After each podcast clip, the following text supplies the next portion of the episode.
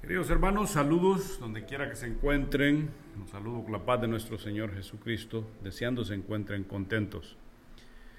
Y los invito, hermanos, a que me acompañen. Vamos a meditar en la palabra del Señor unos momentos. El texto lo tenemos hoy en la segunda carta del apóstol Pedro, en el capítulo 3 y los últimos versículos. Estos son los últimos versículos de la carta. Esta es la conclusión y uh, ahorita que lo leamos y antes de leerlo les, les recomiendo que lean, si, pueden, si no pueden leer las dos cartas, pues leer una.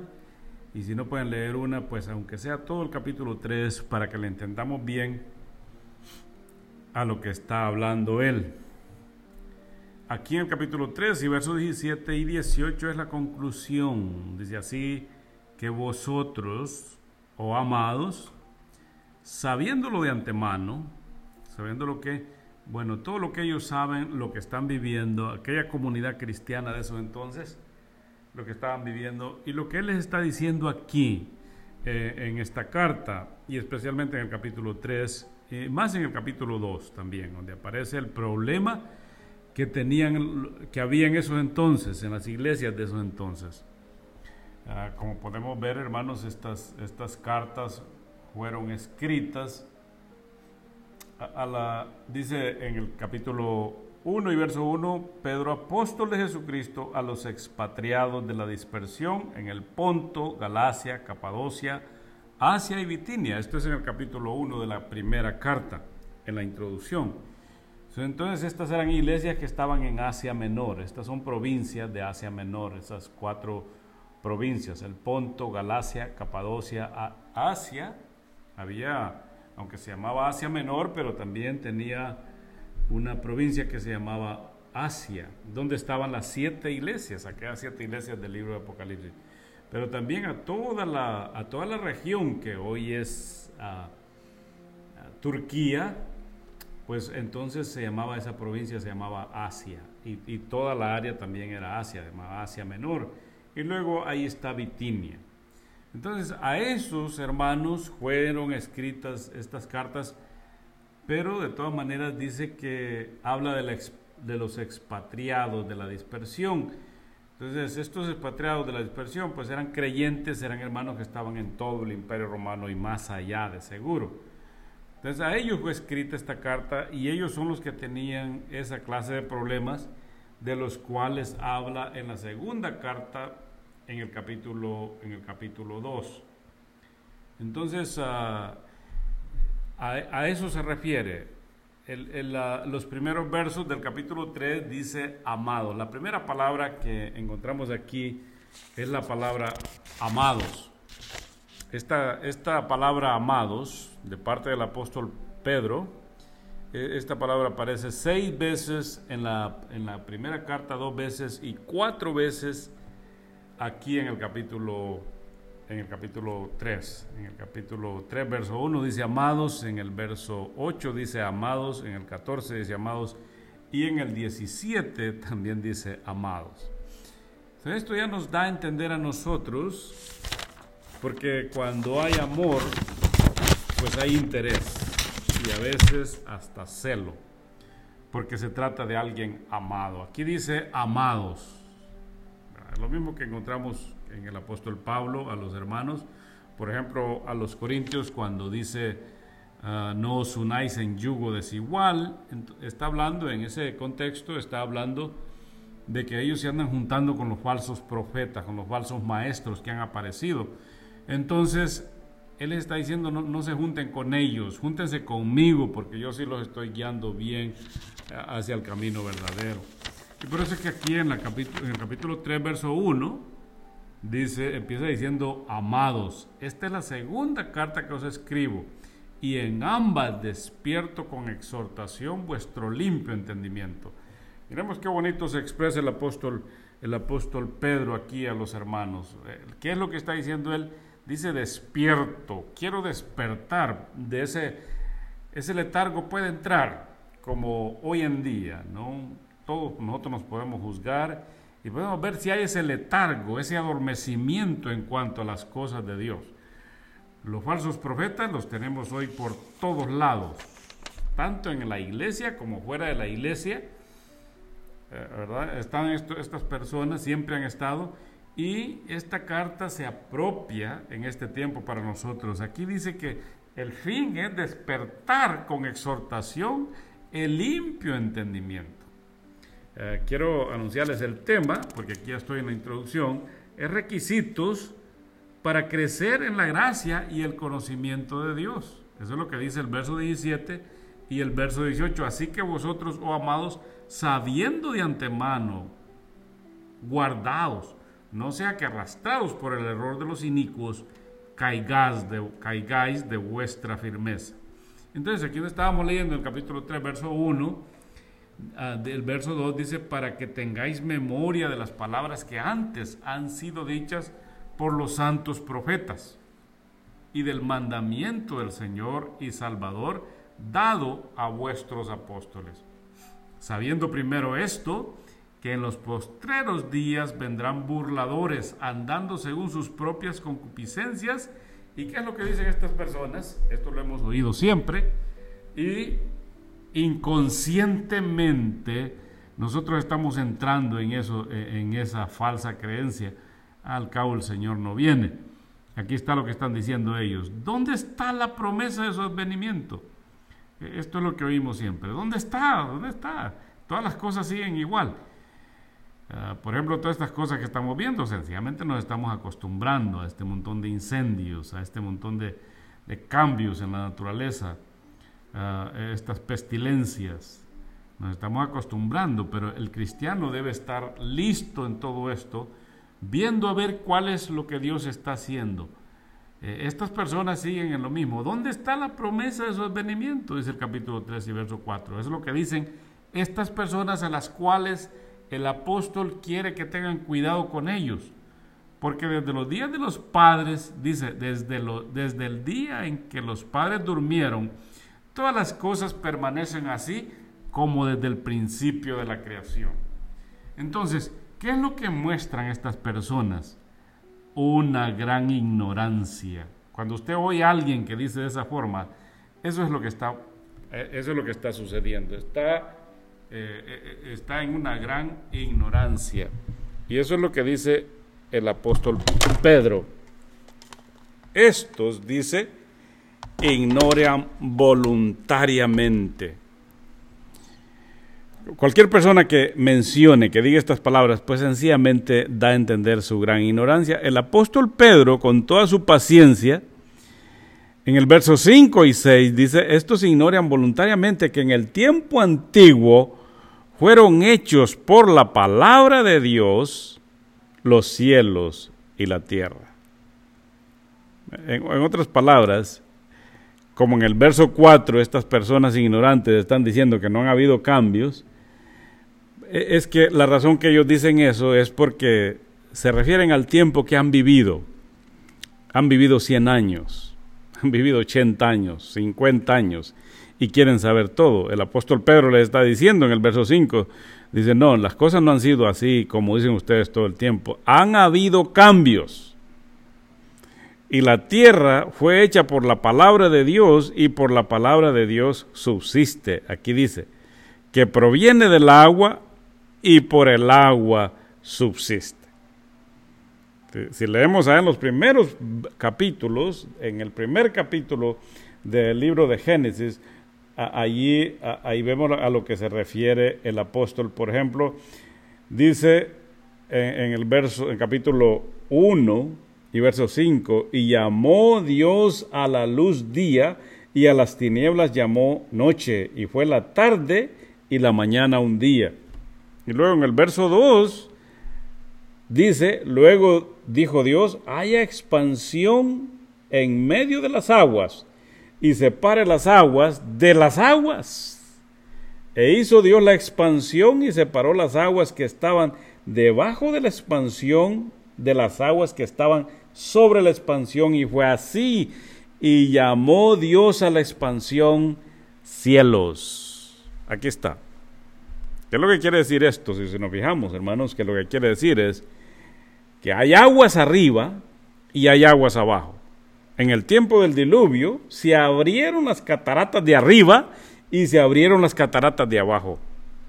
Y Dios dice que a esto que está entre las dos expansiones, entre las dos aguas, la agua de arriba y la agua de abajo, pues le llamó cielos. ese espacio que vemos es lo que le llama cielos. Aquellos que dicen que Dios está en el tercer cielo, pues también están, son parte de esa ignorancia, porque entonces el tercer cielo, si, si aquí se refiere a los cielos, entonces hay cielo 1, cielo 2 y cielo 3, pero arriba de esos cielos también están las aguas, ¿verdad? Aquí dice, llamó Dios a la expansión cielos. Entonces aquí dice el apóstol Pedro, en el verso 6, bueno, el verso 5 dice, estos ignoran voluntariamente que en el tiempo antiguo fueron hechos por la palabra de Dios los cielos, esos cielos que dice ahí, y también la tierra que proviene del agua y por el agua subsiste, por lo cual el mundo de entonces pereció anegado en agua. ¿Y dónde está lo que están diciendo estos que todas las cosas han sido igual? No. Si ellos hubieran vivido en ese entonces, se hubieran dado cuenta que eh, el mundo no era como lo vemos hoy nosotros. El mundo de entonces posiblemente era plano, no tenía ríos eh, como los tiene hoy, no, no, no, tiene no tenía montañas y volcanes como tiene hoy. Eh, posiblemente haya sido muy diferente porque todo, en todo esto vemos señales del gran diluvio. Entonces, no, las cosas no han sido todo el tiempo así como dicen ellos que han sido así, no han sido ellos. Aquí dice, pero los cielos y la tierra que existen ahora están reservados por la misma palabra, guardados para el juego en el día del juicio y de la perdición de los hombres impíos. En otras palabras, y, allá más atrás, en, en el capítulo 2, menciona él los cuatro eventos grandes que han habido. El diluvio, primero empieza con los ángeles, que los ángeles fueron lo que pasó con ellos fue, fue, una catástrofe entre los ángeles, la creación de ellos fue esparcida, fue dividida y eso creó un cambio eh, eh, en la esfera celestial. Y luego menciona el diluvio, ese es otro cambio. Y luego menciona a Sodoma y a Gomorra, ese es otro cambio, las cosas no han sido así. Si estos ignorantes que dicen dónde está la promesa de su venimiento hubieran visto todas estas cosas, no hablarían así. Pero ellos se consideran los sabios, los que fueron a la universidad, los, los sabios, los grandes sabios. Ellos son los que dicen, ¿dónde está la promesa de su advenimiento? Entonces, esta carta, así de rica como está, eh, nos quiere advertir a nosotros, nos dice que hay algo en lo cual nosotros debemos ocuparnos y es en crecer en la gracia y en el conocimiento de nuestro Señor Jesucristo. Dice el verso 8, 3, 8, dice, mas, oh amados, otra vez aquí está la palabra amados del verso 1, mas, oh amados, no ignoréis esto, que para con el Señor un día es como mil años y mil años es como un día. En otras palabras, ustedes, ustedes deben crecer en esa gracia y en ese conocimiento de ese Señor, que para Él mil años es como un día y mil años y, un día es como mil años. En otras palabras, para Dios no existe ayer ni mañana, solamente existe hoy. Y esto es lo que debemos nosotros entender. Y esto es lo que Él quiere, que crezcamos en la gracia y en el conocimiento de nuestro Salvador, de nuestro Señor y Salvador Jesucristo. Entonces, hermanos, el apóstol Pedro quiere que crezcamos en la gracia y en el conocimiento de nuestro Salvador, nuestro Señor y Salvador Jesucristo, y con la ayuda de Dios hay que hacer eso. Entonces, si se puede crecer, podemos crecer. ¿Cómo podemos crecer? Bueno, vamos a, mencionar tres requisitos aquí que vamos a sacar de esta carta que son indispensables para que nosotros podamos crecer en la gracia y en el conocimiento de nuestro Señor Jesucristo. Y el primer requisito para crecer en la gracia y en el conocimiento de nuestro Salvador, nuestro Señor y Salvador Jesucristo, es haber nacido del Espíritu y de la palabra, o haber nacido de la palabra y del Espíritu. Eso lo vemos en el capítulo Primera de Pedro, capítulo 1 y verso 22, y algo otros versículos que vamos a mencionar. este es el primer requisito, haber nacido de la palabra y del Espíritu. Esto es lo que le dijo el Señor a Nicodemo. Os es necesario nacer de nuevo. Y Nicodemo dijo, ¿cómo puede un hombre nacer siendo viejo? ¿Puede acaso entrar por segunda vez en el vientre de su madre y nacer? El Señor le dijo, de cierto, de cierto te digo que el que no naciere de agua y del Espíritu no puede entrar en el reino de Dios. Entonces e, es necesario nacer de, nacer de nuevo, nacer otra vez. Yo sé que usted me puede decir, ah, yo sí nací de nuevo. Bueno, pues júzguese. Si nació de nuevo, ¿dónde está el crecimiento? ¿Está usted crecido? ¿Está creciendo? ¿Ha crecido? ¿O no hay crecimiento? Porque una de las señas, si no hay crecimiento, es que no ha nacido. Porque lo que nace, crece. Bueno, posiblemente hayan otros factores que podemos hablar también, pero si usted argumenta, yo he nacido de nuevo, yo le, también le argumento, ¿dónde está el crecimiento? ¿Está usted creciendo en la gracia? ¿Está creciendo en el conocimiento de nuestro Señor Jesucristo? Alguien me estaba argumentando hace poco y, hablándome de cosas que no entiende, hablándome de revelaciones, de apocalipsis, hablándome de, los demonios, de los diablos. Le dije yo, no, uno tiene que aprender a, a crecer en el conocimiento, en la gracia en el conocimiento de nuestro Señor Jesucristo. Dice la persona, pues yo he crecido. Y le dije yo, a ver, explíqueme, ¿dónde nació el Señor Jesús? ¿A dónde se fue cuando tenía cuatro años? Hasta los cuatro años, ¿dónde estuvo él? ¿A dónde regresó? Y de ahí para dónde se fue. Ninguna de estas preguntas tan sencillas me pudo contestar. ¿Por qué? Porque no hemos crecido en la gracia, no hemos crecido en el conocimiento de nuestro Señor Jesucristo. Algo tan sencillo. Entonces, Dice el verso 22, habiendo purificado vuestras almas por la obediencia a la verdad. Pues si no, si no ha crecido, ¿cómo la obedecer? Porque una de las, uno de, los, de las señales de que la persona está creciendo es que es obediente. Pero si alguien no obedece, pues ahí no hay nada. Aquí dice, habiendo purificado vuestras almas por la obediencia a la verdad mediante el Espíritu. Y es que no se puede obedecer, no se puede hacer nada si no es con la ayuda del Espíritu de Dios mediante el Espíritu para el amor fraternal no fingido. Amaos unos a vosotros entrañablemente de corazón puro, siendo renacidos. Aquí está.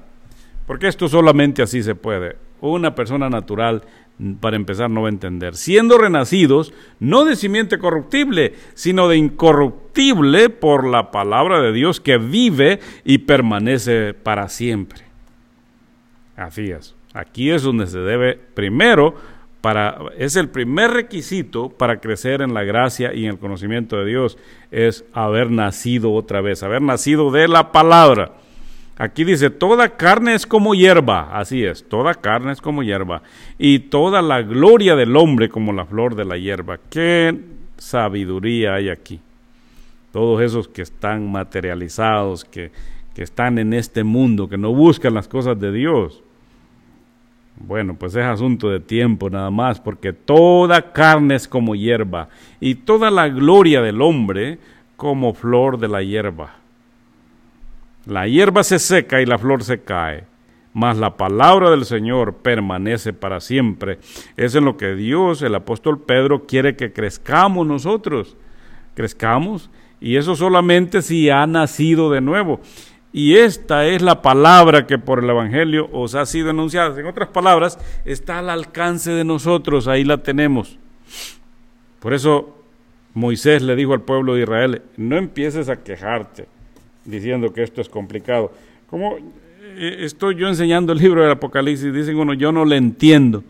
Pues cómo le va a entender si a lo mejor ni ha nacido de nuevo.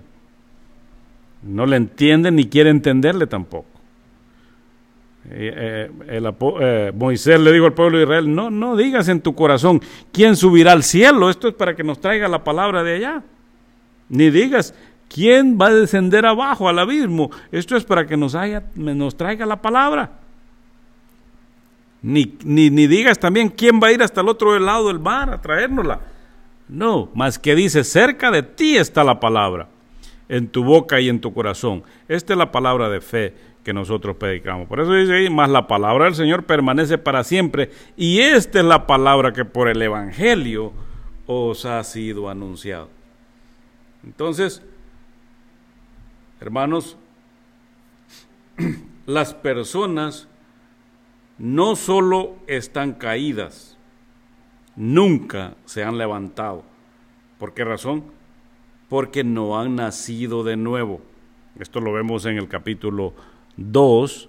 Dice, dice eh, estas personas que, que, se oponen, estas personas que, se, que dudan, dice en el capítulo 2, verso 1, pero hubo también falsos profetas entre el pueblo, como habrá entre vosotros falsos maestros Así que se espera, esto no es de admirarse de parte de nosotros, porque esto siempre ha habido, siempre hay, siempre habrá, que introducirán encubiertamente, se dice, que introducirán encubiertamente herejías destructoras y aún negarán al Señor que los rescató, trayendo sobre sí mismos destrucción repentina. Y muchos seguirán sus disoluciones por causa de los cuales el camino de la verdad será blasfemado. Y por avaricia harán mercadería de vosotros con palabras fingidas sobre, sobre los tales ya de largo tiempo la condenación no se tarda y su perdición no se duerme. Entonces aquí vemos, ¿qué era lo que ellos decían? ¿Dónde está la promesa de su advenimiento? ¿Por qué lo decían? Porque estas personas no han nacido del agua ni han nacido del Espíritu. Esa es la razón por la cual estas personas piensan y por la cual hablan así. Pero nos dice el apóstol Pedro que no hay otra forma de crecer, no hay otra forma de crecer, solamente por la palabra y por el Espíritu de Dios. Dice Primera de Pedro, capítulo 2 y verso 2, desead como niños recién nacidos la leche espiritual no adulterada, para que por ella crezcáis para salvación. Según el apóstol Pablo, ahora es el apóstol Pablo, no Pedro, en la iglesia hay tres personas. Y, es bueno que nosotros nos examinemos y miremos cuál de esas tres personas soy yo. En primer lugar, el apóstol Pablo dice que hay una persona que no es convertida. Esta persona batalla, batalla para todo, y especialmente para entender la palabra de Dios. Se le hace difícil, no puede entender la palabra de Dios. Primera a los Corintios capítulo 2 verso 14, pero el hombre natural no percibe las cosas que son del Espíritu de Dios, porque para él son locura y no las puede entender porque se han de discernir espiritualmente. Solo aquel que es nacido del Espíritu y ha nacido de la palabra, pues tiene esta habilidad porque ha nacido del Espíritu. Entonces, esa, esa persona existe, esa persona existe aún en la iglesia. Hay otra persona que el apóstol dice que es espiritual y eso lo vemos en el verso 15, primero los Corintios 2.15, primero a los Corintios, Corintios 2.15. En cambio, el espiritual juzga todas las cosas, pero él no es juzgado de nadie. Entonces tenemos esta persona en la iglesia también, que esta persona es espiritual. Y esa persona espiritual puede juzgar todas las cosas. En otras palabras, entiende las cosas, es lo que pasa, entiende las cosas. Y luego tenemos la tercera persona en la iglesia, y esta persona, pues esta persona no ha crecido, no puede crecer, se queda pequeña todo el tiempo. Y en la iglesia de los Corintios estaban, dice en el verso capítulo 3, verso 1, de manera que yo, hermanos, no pude hablaros como espirituales, sino como carnales, como a niños en Cristo. Os di a beber leche y no vianda, porque aún no erais capaces, ni sois capaces todavía. Qué triste. Si es, el, esa es la situación suya, es una situación triste. Todavía anda peleando, todavía como el niño peleando por el juguetito, todavía anda murmurando, no puede entender las cosas que, se, que, que hace un adulto, no, no las puede entender. ¿Por qué? Porque es niño. no, no puede entender, no, no, no, no entiende, ni la palabra de Dios no la entiende. Aquí dice, os debe beber leche y no vianda, porque ni aún, porque aún no eres capaces, ni sois capaces todavía. Entonces, el libro de los Hebreos, el que escribió a los Hebreos, también dice lo mismo en el capítulo 5 y versículo 11. Acerca de esto, dice, acerca de qué? Acerca de Melquisedec, porque no se les puede explicar ni de Melquisedec, porque no lo entienden. ¿Y por qué no lo entienden? Porque cómo los niños van a leer la Biblia si no la pueden, si no saben leer ni escribir. Acerca de esto tenemos mucho que decir y es difícil de explicar por cuanto os habéis hecho tardos para oír.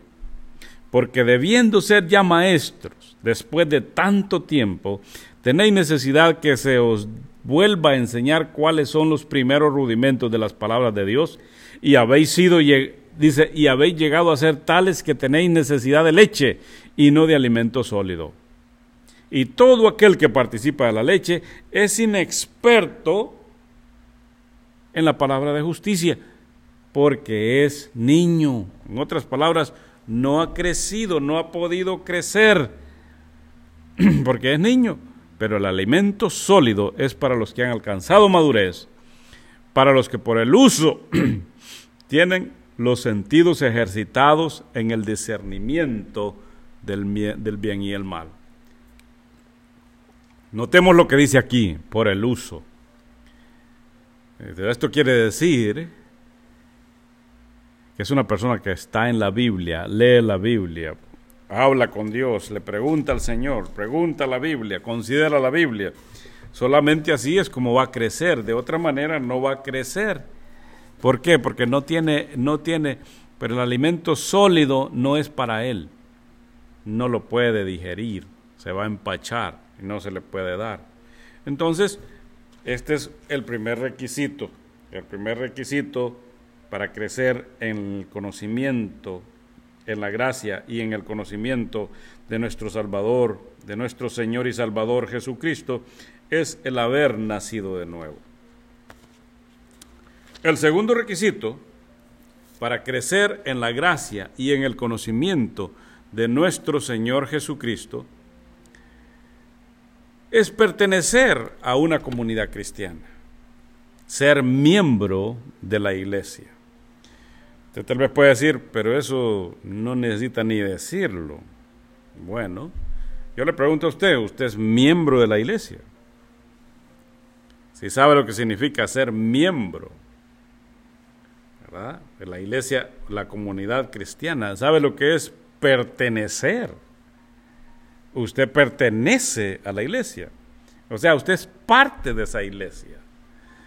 Eh, como, como cualquier miembro del cuerpo, no, no puede funcionar aislado de todos los demás miembros del cuerpo. Así es la iglesia. Ser parte integral de la iglesia. La iglesia es un organismo, no es una organización. Es muy diferente una organización a un organismo. Un organismo es un sistema que trabaja todo junto con un solo fin. Eso es un organismo. Y el mejor organismo lo vemos en el cuerpo. Aunque el cuerpo tiene varios sistemas, pero todos esos sistemas trabajan juntos con un solo propósito. Y el propósito es darle vida al cuerpo, hacerlo caminar, hacerlo andar. Entonces, la iglesia es un organismo que solo crece junta, solo crece junta a ella. Por eso es que el apóstol Pedro sabe bien que esa es la, no solamente es la manera de crecer en el conocimiento y en la gracia de nuestro Señor Jesucristo, sino que eso es lo que le va a evitar el caer en el error de estas, de estas falsas doctrinas, de estos falsos maestros de estos que dicen dónde está la promesa de su advenimiento, porque todas las cosas están así como en el tiempo de los padres. Así que vosotros, dice Pedro, oh amados, sabiendo de antemano, guardaos. Pero ¿cómo se va a guardar si no pertenece, si está aislado, le gusta estar aislado? Dice ahí, no sea que arrastrados por el error de los inicuos caigáis de vuestra firmeza. Entonces, la iglesia como un organismo crece junta, no crece aislada. Eh, cada miembro es parte del cuerpo y va a permanecer, tiene que ser pertenecer a ese, a ese, a ese cuerpo. Entonces, pertenecer quiere decir tener sentido de pertenencia. Esto incluye responsabilidad.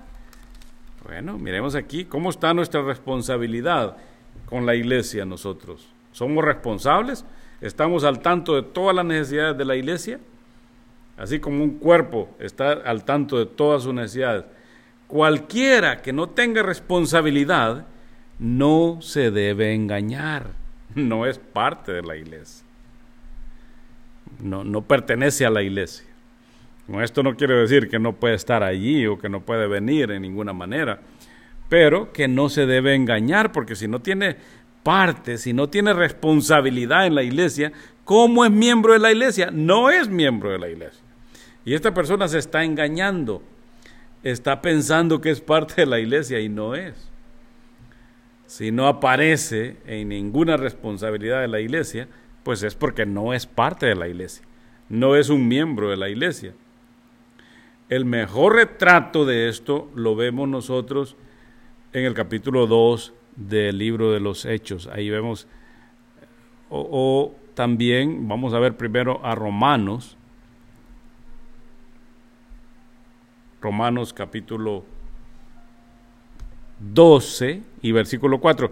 Porque de la manera que en un cuerpo tenemos muchos miembros, pero no todos los miembros tienen la misma función, Así nosotros, siendo muchos, somos un cuerpo en Cristo y todos miembros los unos de los otros. Allá en Efesios capítulo 4 y verso 15 dice, sino que siguiendo la verdad en amor, crezcamos en todo en aquel que es la cabeza, esto es Cristo, de quien todo el cuerpo, bien concertado y unido entre sí, por todas las coyunturas que se ayudan mutuamente, recibe su crecimiento para irse edificando en amor. Entonces, eso es lo que dice así. También Romanos, eso es lo que dice Romanos, porque de la manera que en un cuerpo tenemos muchos miembros, pero no todos los miembros tienen la misma función. ¿Sí? Cada miembro tiene diferente función y allá en Efesios dice que por las coyunturas que cada uno va recibiendo su, su crecimiento para irse edificando en amor, dice en el verso 5, Romanos 12, 5, así nosotros, siendo muchos, somos un cuerpo en Cristo y todos miembros los unos de los otros. Así que si usted es uno de los que no tiene responsabilidad, le gusta estar aislado, algunos hasta dicen no necesitamos la iglesia, no necesitamos estar en la iglesia, pues bueno, no sabe lo que está diciendo, porque el Señor Jesucristo dijo, nuestro Señor dijo, y sobre esta roca edificaré mi iglesia, y las puertas del infierno no prevalecerán contra ella. Esa es la iglesia de Cristo, ese es el plan de Dios. Si usted quiere seguir con otro plan, es usted. Y usted va a dar cuentas también. En Hechos capítulo 2 y verso 44 dice, todos los que habían creído estaban juntos bueno, hoy con estas cosas que están sucediendo no podemos venir al edificio donde nos juntamos, pero eso no quiere decir que no estamos juntos. Estamos juntos porque somos la iglesia. Todos los que habían creído estaban juntos y tenían en común todas las cosas. Y vendían sus propiedades y sus bienes y lo repartían a todos según la necesidad de cada uno. Hace poco les decía que no se refiere a vender todo lo que tenían porque no era eso lo que hacían vendían lo que ellos miraban que podían vender para suplir las necesidades de la iglesia. Eso era lo que hacían y eso es lo que dice aquí. Porque dice en los siguientes versículos, miren cómo dice en el verso 46, y perseverando unánimes cada día en el templo y partiendo el pan en las casas. Si hubieran vendido todas las casas, entonces no aparecería aquí en las casas. Comían juntos con alegría y sencillez de corazón, alabando a Dios y teniendo favor con todo el pueblo. Y el Señor añadía cada día a la iglesia los que habían de ser salvos. Este es el crecimiento del que está hablando el apóstol Pedro. Dice antes, antes crecer, crecer, mejor crecer en la gracia y en el conocimiento. Esto es lo que vemos aquí. ¿Qué es lo que dice aquí? Alabando a Dios y teniendo favor, en otras palabras, teniendo la gracia con todo el pueblo. Y el Señor añadía cada día a la iglesia los que habían de ser salvos. Muy bien. Eh, y en tercer lugar, ya vamos a llegar aquí al tercer lugar, ya se pasaron 35 minutos. Y en tercer lugar, el tercer requisito para crecer en la gracia y en el conocimiento de nuestro Señor y Salvador Jesucristo es ser nutrido constantemente con la palabra del Señor. Constantemente. Por eso yo les recomiendo, los exhorto, les ruego que no dejen la palabra del Señor. No dejemos la palabra del Señor. Todos los días hay que usar todos los medios que tengamos para oír un salmo, para oír un capítulo, para oír un libro de la palabra del Señor. Es lo que le dijo Pablo a Timoteo en primera de Timoteo, o primera carta a Timoteo, capítulo 4 y verso 13. Le dijo el apóstol a Timoteo, entre tanto que voy, ocúpate en la lectura. Entre tanto que voy, ocúpate en la lectura necesitamos ocuparnos en la lectura. No vamos a crecer de otra forma en, el, en, la gracia y en el conocimiento de Dios si no nos ocupamos en la lectura. Aquí dice también en la, en la exhortación y en la enseñanza. En esas tres cosas ocúpate.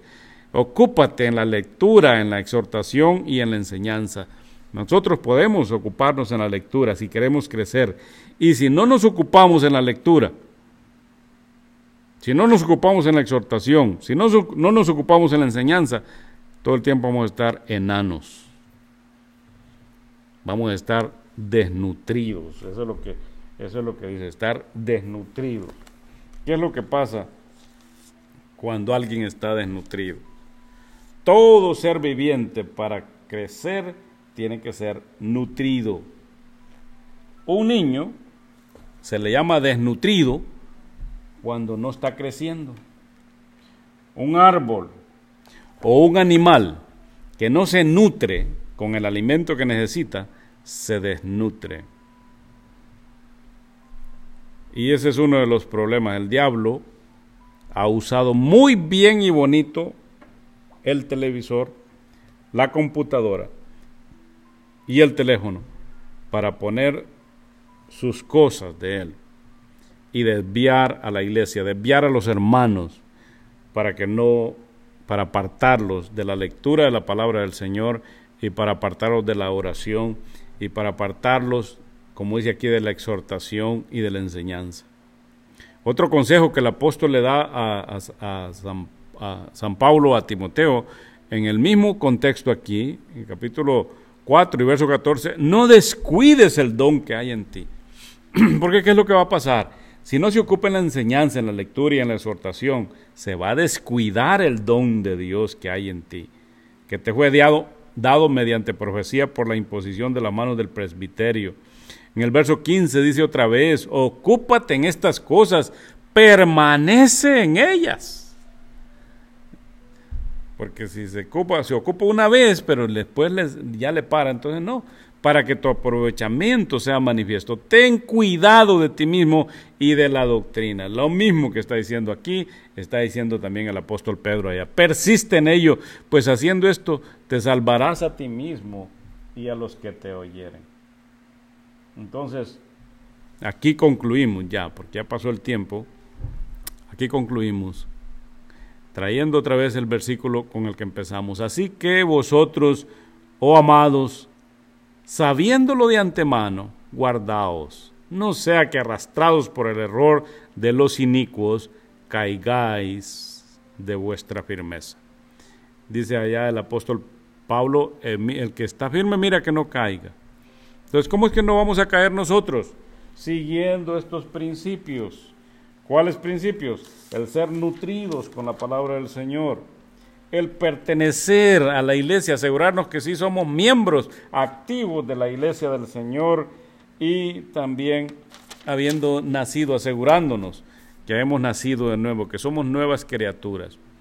Así que vosotros, oh amados, sabiéndolo de antemano, dice aquí, guardaos, no sea que arrastrados por el error de los inicuos, caigáis, caigáis de vuestra firmeza. Antes bien, creced en la gracia y en el conocimiento de nuestro Señor y Salvador Jesucristo. A Él sea la gloria, ahora y hasta el día de la eternidad. Amén. Queridos hermanos, Dios los bendiga. Adelante en el nombre de nuestro Señor Jesucristo.